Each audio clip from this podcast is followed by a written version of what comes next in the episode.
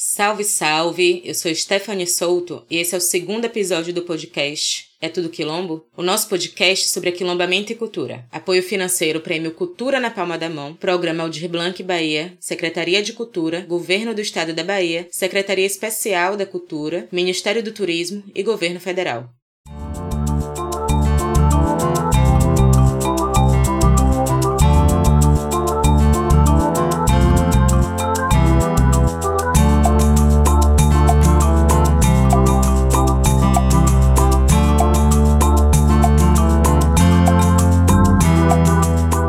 Nesse segundo episódio, a ideia é entender o aquilombamento como um contínuo cultural africano, ou seja, uma herança cultural, como a continuidade de uma expressão cultural de origem africana.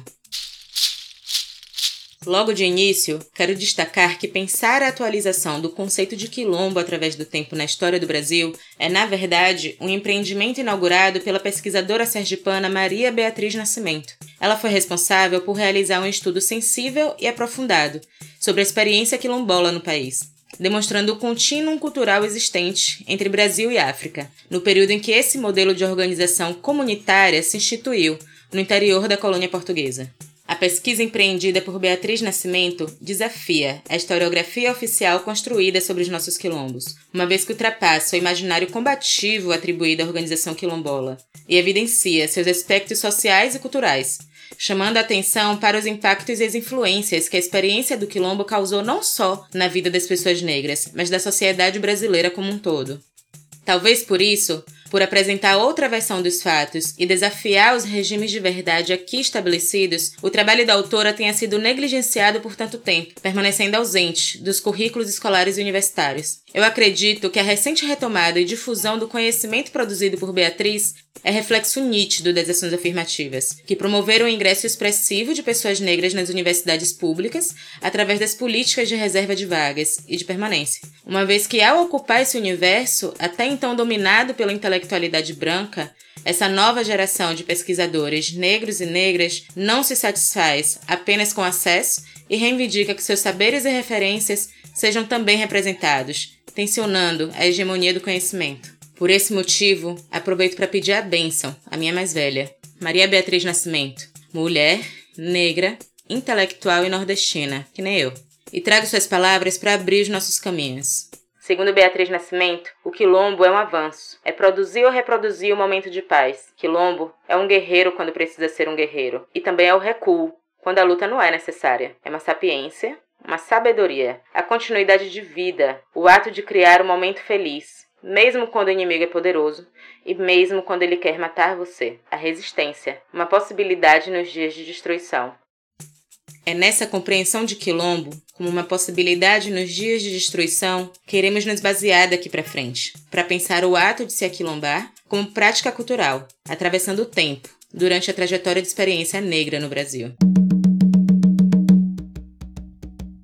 No Brasil, a primeira ideia associada à palavra quilombo é a imagem da República de Palmares e do seu líder mais popular, Zumbi dos Palmares. A República de Palmares, também conhecida por seus habitantes como Angola Janga, o título que significa Pequena Angola e revela a estreita conexão com os hábitos culturais dos povos dessa região do continente africano, ficava localizada na Serra da Barriga, região da capitania de Pernambuco, segunda divisão política territorial da época hoje localizada no estado de Alagoas, e resistiu durante aproximadamente um século, entre o fim do século XVI e o início do século XVIII, chegando a reunir cerca de 20 mil habitantes no seu apogeu. O Quilombo de Palmares foi a maior formação quilombola registrada no Brasil e possuía leis, administração e organização social próprias, constituindo o sistema político alternativo ao sistema dominante no período colonial. No entanto, é importante ressaltar que, embora a experiência de Palmares possa ser considerada a mais contundente na história dos quilombos e da resistência negra no território brasileiro, é um equívoco acreditar que sua fundação coincide com a criação da instituição quilombo, ou ainda que o seu fim possa ter significado o desaparecimento da prática do aquilombamento. Eu considero necessário fazer essa ressalva porque até pouco tempo a pesquisa sobre os quilombos realizada no país se limitava ao caso palmarino, como denunciou a historiadora Maria Beatriz Nascimento. Foram intelectuais negros e negras, engajados e engajadas na afirmação política identitária, como Abdias Nascimento, Clóvis Moura e a própria Beatriz Nascimento, as pessoas responsáveis pela expansão do estudo científico sobre a origem do quilombo, a experiência quilombola na diáspora brasileira e sua instituição como instrumento ideológico de resistência no imaginário nacional. É graças às pesquisas e contribuições desses intelectuais que eu posso hoje e tenho condições de realizar esse esforço imaginativo acerca de uma existência estratégica no presente e no futuro para as subjetividades negras, através desse podcast. Pesquisa realizada por Beatriz Nascimento na década de 80 buscou demonstrar como o fenômeno se perpetua até hoje em todos os sistemas sociais alternativos fundados por negros e negras, como é o caso das escolas de samba, dos terreiros de candomblé e das favelas. Ela destaca também que, embora a República de Palmares tenha sido a experiência mais expoente de quilombo no Brasil, os quilombos assumiram diferentes formas de constituição e organização, de acordo com as condições encontradas pelas comunidades que neles residiam, sendo possível entendê-los enquanto assentamentos de negros e outros sujeitos étnicos marginalizados, que possibilitavam a prática e preservação dos modos de vida dessas comunidades. Sendo assim, quilombo não é uma ideia localizada no passado, e sim um contínuo cultural, um conhecimento que permanece, compreendendo o quilombo em seu sentido ideológico, no sentido de agregação, fortalecimento e colaboração entre a comunidade. Se a gente quiser melhor compreender os diferentes significados assumidos pelo quilombo até os dias atuais, é necessário que nos voltemos para o continente africano. E para isso, o antropólogo congolês Kabengele Munanga se faz muito necessário. Segundo Munanga, a palavra quilombo, escrita com K, é seguramente uma palavra originária dos povos de língua banto, que só posteriormente foi aportuguesada para quilombo, com Q, e mais precisamente utilizada para se referir às práticas culturais do povo Imbangala, um povo nômade e guerreiro que expandiu seu domínio pela região que hoje conhecemos como Angola, durante o século XVII. Considerando a natureza polissêmica das línguas banto, onde é comum que as palavras tenham múltiplos significados, o termo quilombo assumia naquele contexto significados diversos, nomeando o rito de iniciação, que assimilava guerreiros de etnias diversas ao grupo em Bangala, o espaço sagrado onde o ritual era realizado, o acampamento desses homens e até mesmo os próprios indivíduos, ao serem incorporados à sociedade em Bangala. Ou seja, a palavra quilombo, de origem banto, está ligada à própria prática guerreira desse povo e aos seus processos que lhe constituíam. Considerando a inter-relação entre Brasil e Angola frente ao tráfico negreiro, Beatriz Nascimento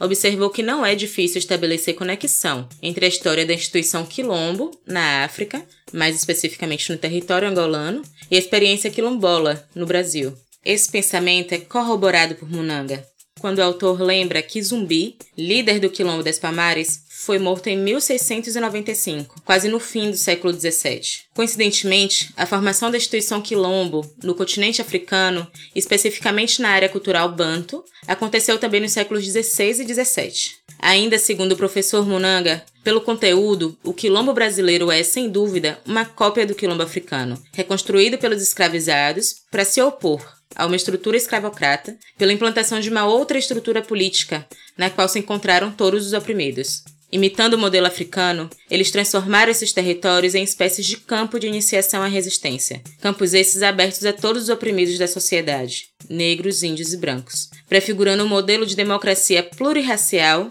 que o Brasil ainda está a buscar. Assim como os quilombos brasileiros, descritos por Kabengele Munanga como campos abertos a todos os oprimidos da sociedade escravocrata e colonial, o quilombo banto foi, desde a sua origem, um modelo transcultural. Porém, os conceitos atribuídos ao quilombo, segundo a documentação oficial brasileira, nunca alcançaram tal nível de complexidade, seja cultural, social ou política.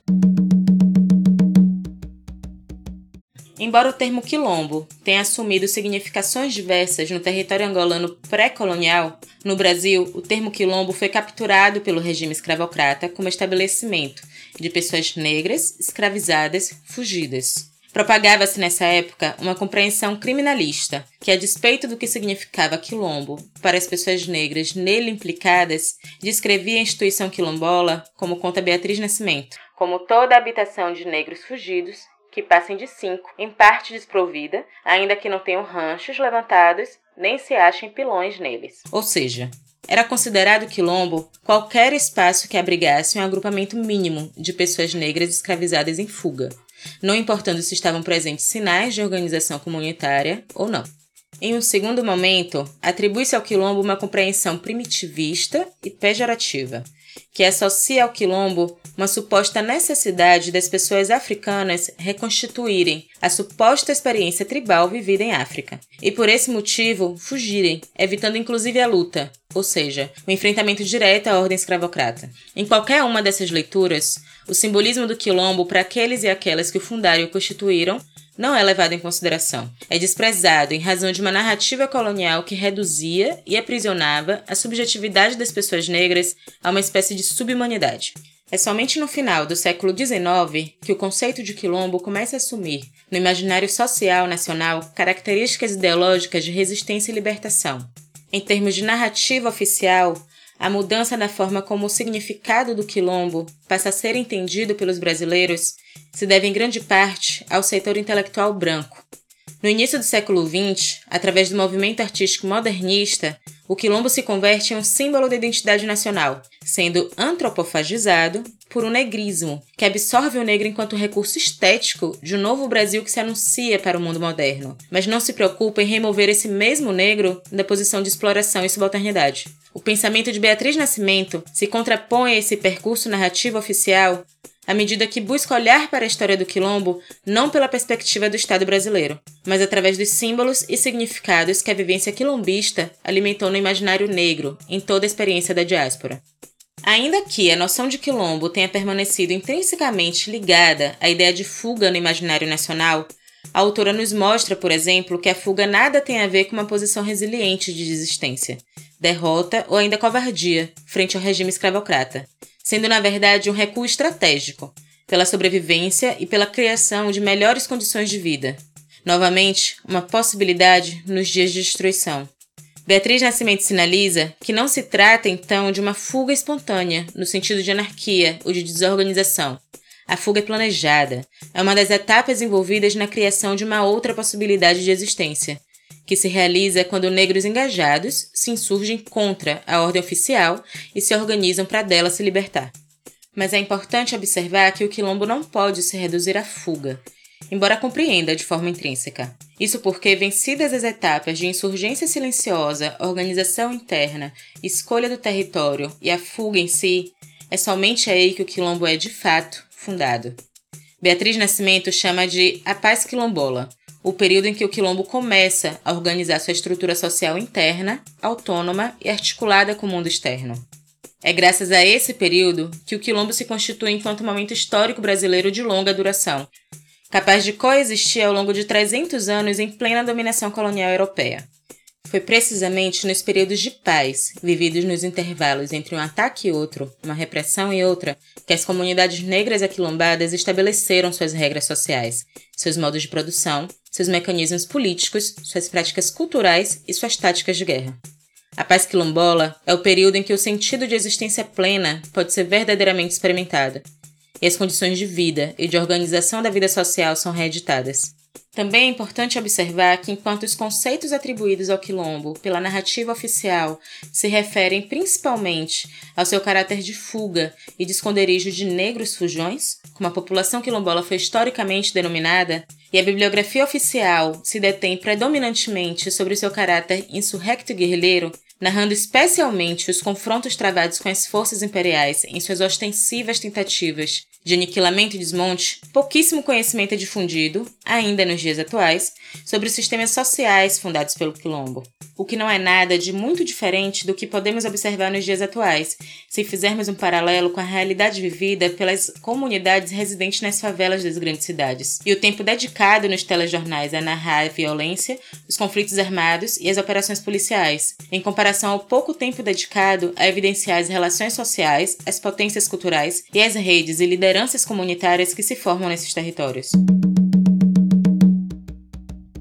Ainda que a narrativa hegemônica destaque a história do Quilombo como uma história de guerra, foi principalmente a sua estrutura social, comunitária e organizada que inspirou os sistemas sociais alternativos fundados por pessoas negras nos séculos e décadas posteriores, até o momento atual. A fuga, a organização interna e a luta constituem mecanismos de produção cultural da existência, os quais a população negra ativa e atualiza continuamente. É nesse sentido que Beatriz Nascimento diz que, embora o quilombo, enquanto agrupamento passível de repressão, pareça só existir enquanto houve o sistema produtivo da escravidão, ele não pode ter desaparecido enquanto organização, em que vários grupos sociais estão comprometidos somente porque o regime escravocrata se extinguiu. É nessa perspectiva que, ancorada no pensamento de Beatriz Nascimento, busco situar o ato de aquilombar-se, próprio da produção cultural negra, como prática social contracolonial operante na desconstrução do mundo como conhecemos. Uma expressão emancipatória que ultrapassa a condição da resistência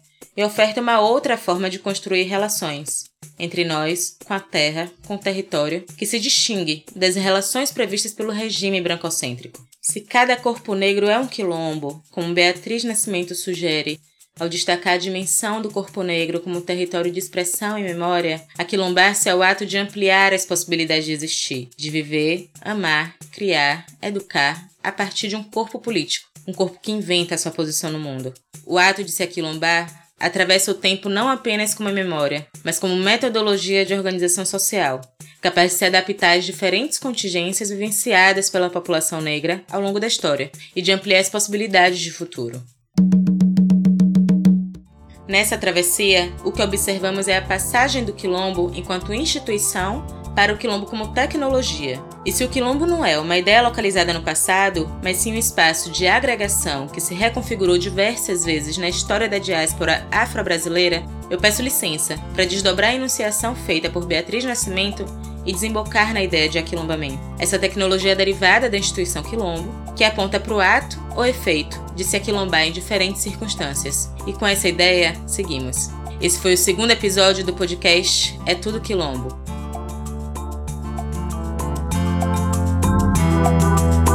Apoio financeiro Prêmio Cultura na Palma da Mão, Programa Aldir Blanc Bahia, Secretaria de Cultura, Governo do Estado da Bahia, Secretaria Especial da Cultura, Ministério do Turismo e Governo Federal.